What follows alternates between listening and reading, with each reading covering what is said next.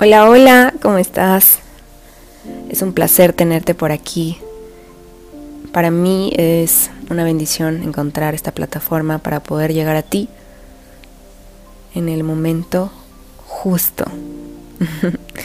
La energía trasciende todo, así que cuando sea que me estés escuchando, deseo que estés teniendo un bendecido día o que hayas tenido un bendecido día.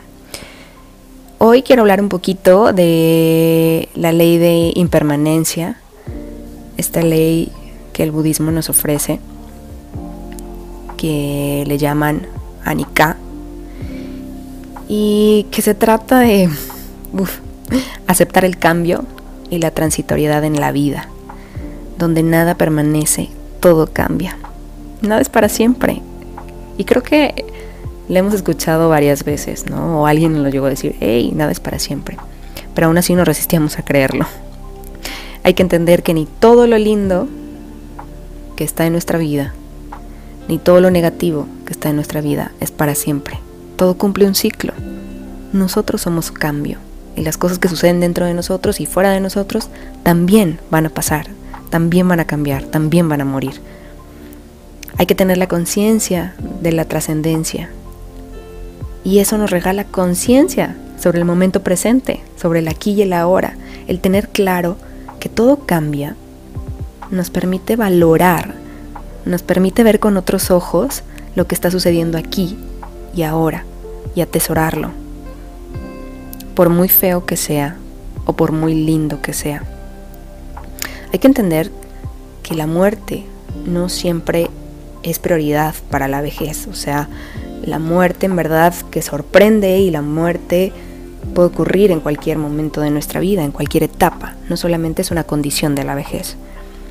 Pero el milagro es estar vivos hoy.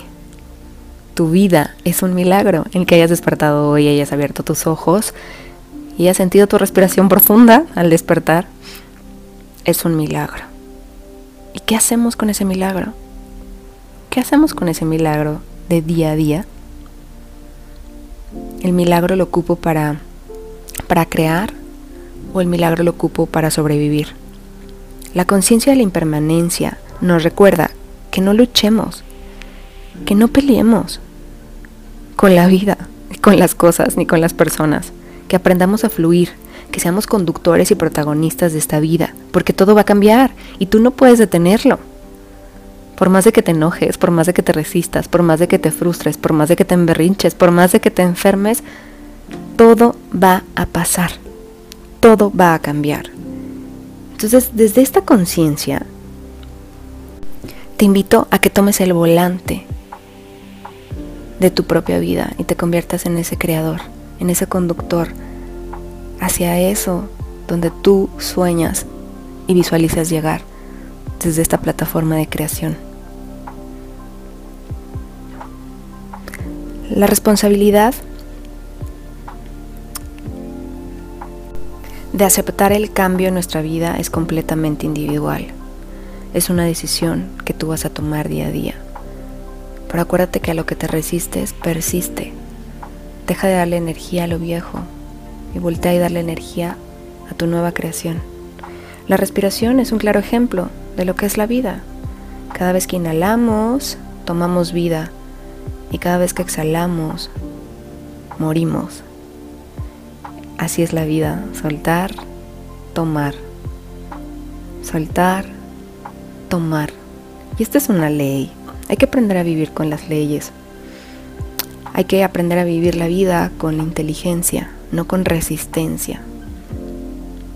Porque obviamente si me anclo la resistencia, sobreviviré, no la pasaré tan bien, estaré en sufrimiento, y si la vivo desde la inteligencia, que es la inteligencia, o desde la sabiduría de saber cómo funciona la vida, que el cambio es inevitable, pues no viviré con sufrimiento.